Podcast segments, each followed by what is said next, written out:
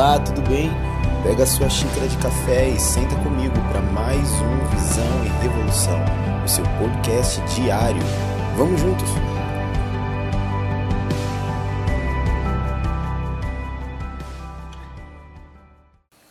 Bom dia, bom dia! Tá pronto para mais um áudio sobre devoção radical, sobre fé ousada, sobre amor imprudente?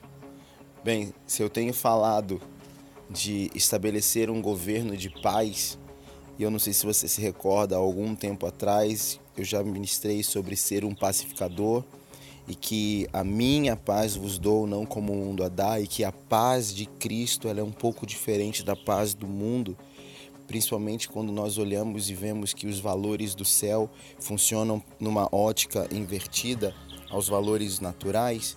Então, se eu estou estabelecendo com vocês um tempo de liberar o governo de paz, eu certamente não vou falar sobre fique em casa, tenha medo, mas eu vou desafiar a tua fé, espremer o teu espírito para que você consiga desse pequeno punhado de azeitona extrair um óleo vivo de unção.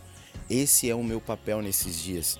Então eu quero direto para um tempo de radicalismo e aí você pode falar que eu sou fanático e eu vou dizer que sim, eu sou fanático.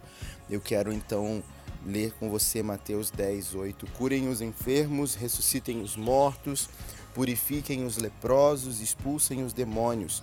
Vocês receberam de graça, deem também de graça. Então eu quero começar com curem os enfermos. Curar enfermos dentro desses pilares desse texto talvez seja a coisa mais simples a se fazer, mas é imperativo. Não é peçam para que curem, não é busquem a cura dos enfermos, não é procurem alguma coisa, é curem. Então há um imperativo na ordem do Filho de Deus: curem os enfermos. Aí eu tenho o segundo tempo: ressuscitem os mortos. Também é um imperativo e é algo um pouco mais complexo do que curar enfermos. Então, ressuscitar mortos também é uma responsabilidade cristã, partindo do pressuposto que as ovelhas reconhecem a minha voz e me seguem. Então, se a voz do Filho de Deus está falando e essa voz, essa voz deve ser seguida, depois ele fala: purifiquem os leprosos. E aí eu quero dar uma pausa porque eu quero dar pausa nesse tempo, porque purificar leprosos tecnicamente é mais simples do que ressuscitar mortos, porque a lepra era altamente contagiosa, ao ponto de as leis judaicas dizerem, veja, as leis judaicas, e nós estamos vendo Cristo falando a um povo de, de Jerusalém, de Israel, um povo judeu, então, as leis judaicas diziam o seguinte: os leprosos, eles devem ficar afastados. Os leprosos devem ir para um lugar específico, eles não devem ter contato com ninguém. Então nós estamos vendo o filho de Deus dizendo: anule essas informações, esteja próximo para purificá-los. Esqueça o que você tem ouvido e pratique agora o que eu estou falando. Ah, então você está dizendo, Léo, que a gente tem que ser um monte de gente rebelde contra as prescrições e as ordens preventivas do coronavírus. Não, não estou dizendo isso. Mas eu estou dizendo que nós partimos de um lugar de ousadia, fé e intrepidez. O espírito que nós recebemos não é um espírito de covardia e medo mas ele é um espírito de poder, equilíbrio e amor. E o Evangelho é poder de Deus. É desse lugar de poder que nós devemos partir e não do lugar de medo. Ontem eu recebi um comunicado e eu ri de tristeza. Você já riu de tristeza? Pois foi o que eu fiz eu recebi um comunicado, dentre todos esses que nós temos recebido de diversas congregações, e eu respeito a direção de cada líder. Eu respeito. Mesmo quando eu acho tudo muito incoerente, eu respeito. E essas direções falavam sobre a suspensão da igreja por um período de tempo, amém. e dizendo que eles estavam também suspendendo as visitas hospitalares. E naquela hora eu ri de tristeza porque eu me achei o cristão mais antibíblico do mundo. Eu me achei o cara mais zero à esquerda, tosco, ridículo, que prega um cristianismo que não vale de nada, que prega um cristianismo que é mentira para si mesmo. Porque eu olhei e falei: se nós estamos vivendo um cristianismo onde as lideranças estão pedindo para o seu povo não ir aos hospitais curar os enfermos, que raio de cristianismo é esse que nós acreditamos? Um cristianismo que, quando a igreja começar a ser perseguida, vai se esconder ao invés de se expor.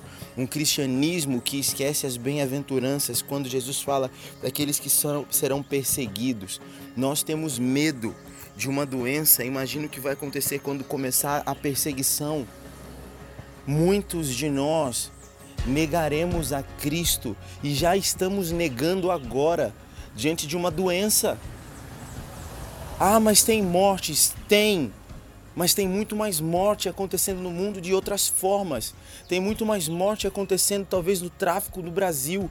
Tem muito mais morte acontecendo no rapto de crianças que são transportadas em navios de um continente para outro no tráfico humano. Tem muito mais morte de mulheres que estão na mesa dos abortos para tirar fetos. Muito mais mortes acontecendo. Há muito mais pandemias acontecendo. E nós somos omissos a isso tudo, mas a gente quer se valer agora do medo, porque agora chega em mim. Porque o aborto não chegou no meu ambiente. Ah, eu sou um cristão. A gente prega contra o aborto, então não chegou em mim. Ah, mas eu sou uma pessoa que eu tenho. Minha vida é classe média alta, eu não vou precisar mandar minha filha para se prostituir, isso não vai chegar em mim. Mas quando chega, revela o que está dentro. Quando o problema chega, aí nós entendemos a porcaria de cristianismo que nós estamos pregando nas nossas igrejas. Porque o que nós estamos pregando nas nossas igrejas tem sido uma vergonha ao imperativo de Jesus em Mateus 10, 8. Ressuscita os mortos, cura os enfermos, purifica os leprosos. O que você recebeu de graça, dá de graça. Querido, o que você recebeu de graça não foi cura. O que você recebeu de graça não foi ressurreição. O que você recebeu de graça não foi purificação. O que você recebeu de graça foi vida abundante em poder no Filho de Deus. Foi isso que você recebeu de graça. Então, se você recebeu vida, você tem uma responsabilidade a dar de graça vida. Se você recebeu poder, você tem responsabilidade de entregar de graça poder. Então, a gente precisa deixar esse evangelho medíocre, medroso, hipócrita, lixo, porque isso é um lixo. É um lixo você é, um evangelho que fala para o povo não ir mais para o hospital curar os outros. É um lixo o evangelho que fala vamos ficar reclusos nas nossas bolhas porque isso é prevenção. Isso não é prevenção, isso é medo. Isso é medo. Ah, então você está indo contra tudo. Ah, agora eu tô. Agora eu decidi estar. Porque eu não consigo aceitar algo que fere a verdade. Queridos, o evangelho é a verdade. A palavra é a verdade não é o Jornal Nacional, não é o decreto, é a palavra. E a palavra está dizendo: ressuscita os mortos, cura os enfermos, purifica os leprosos. O que você recebeu de graça, que é a vida, dá de graça. Se você conhece alguém que esteja enclausurado de coronavírus, me passa o endereço porque eu quero ir lá orar por ele. Deus abençoe.